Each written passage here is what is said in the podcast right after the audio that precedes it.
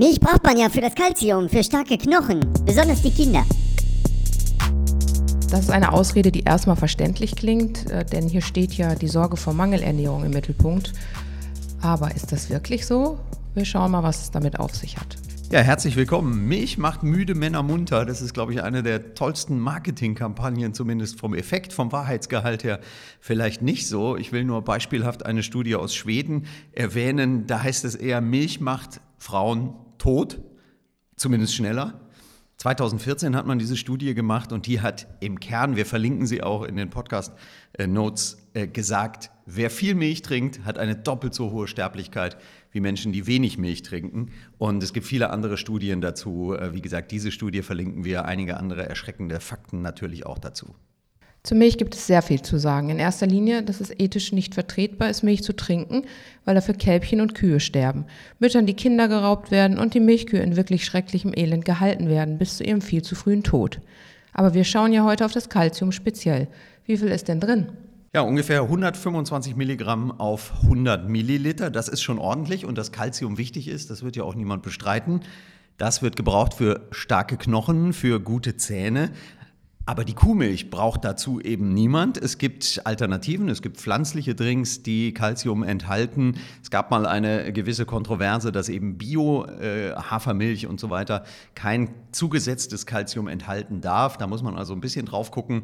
Aber es gibt eben pflanzliche Drinks, die Kalzium enthalten, auch in der gleichen Größenordnung wie Kuhmilch. Und übrigens interessant ist, ähm, um nochmal zu, zu der Frage zu kommen, ist Kuhmilch eigentlich überhaupt für uns gedacht? Natürlich nein. Die ist ja gedacht für das Kind der Kuh, damit aus einem kleinen Kälbchen ganz schnell ein riesige, eine riesige Kuh oder ein riesiger Bulle wird.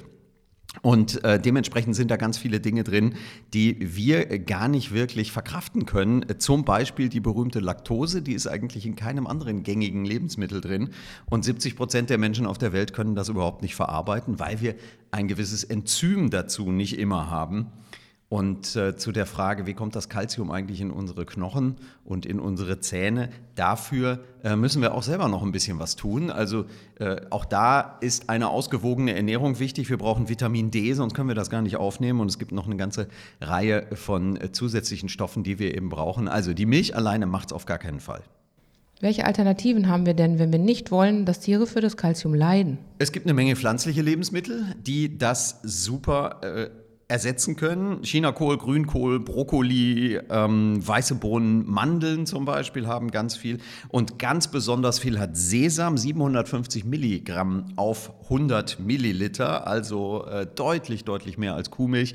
Das heißt, wer ab und zu mal äh, Sesampaste, Tahin kennt sicherlich äh, der eine oder andere benutzt, oder ein, ähm, äh, zum Beispiel ein Müsli-Riegel mit Sesam, das lässt sich ganz leicht auch in den Speiseplan irgendwie integrieren. Es gibt eine Menge äh, Lebensmittel, wo es auch einfach angereichert ist. Es gibt Tofu damit und es gibt natürlich kalziumreiches Mineralwasser.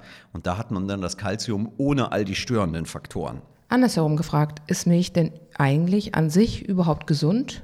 Ja, ich habe die eine Studie ja schon erwähnt und ansonsten muss man sich vor allem mal klar machen, was ist denn eigentlich drin in Milch? Ähm, wir wissen heute, dass viele der Milchkühe entzündete Euter haben. Das heißt, in die Milch kommt beim Melken eine Menge Blut, eine Menge Eiter und all das wird übrigens meistens nicht rausgefiltert, sondern wir kennen ja diesen ähm, Begriff pasteurisiert. Das heißt, die wird einmal schnell erhitzt, aber da wird all das, was wir eigentlich niemals zu uns nehmen würden, eben dadurch nicht äh, rausgenommen aus der Milch. Und ich habe gerade schon gesagt, die ist eigentlich dazu gedacht, ein kleines Kalb wahnsinnig schnell wachsen zu lassen. Das heißt, es sind eine Menge Wachstumshormone drin. Und äh, was die in einem menschlichen Körper anrichten, da reicht wahrscheinlich die Fantasie eines jeden Einzelnen. Also viel drin in der Milch, was, wenn wir es wissen, wir niemals zu uns nehmen würden. Und auf der anderen Seite ist eben ganz klar, sagt die Wissenschaft, wir können die Richtwerte für eine gesunde Ernährung, die Calcium-Richtwerte eben auch mit pflanzlicher Ernährung ganz gut erreichen. Milch lässt also Tiere leiden und sterben, ist für den Menschen aber nicht unverzichtbar, nicht mal für Kinder. Wer zugehört und das kapiert hat, zieht hoffentlich den richtigen Schluss daraus, beteiligt sich nicht mehr an der Ausbeutung von Tieren. Ja, und damit gibt es wieder eine Ausrede weniger, nicht vegan zu leben. Danke fürs Zuhören und bis zum nächsten Mal.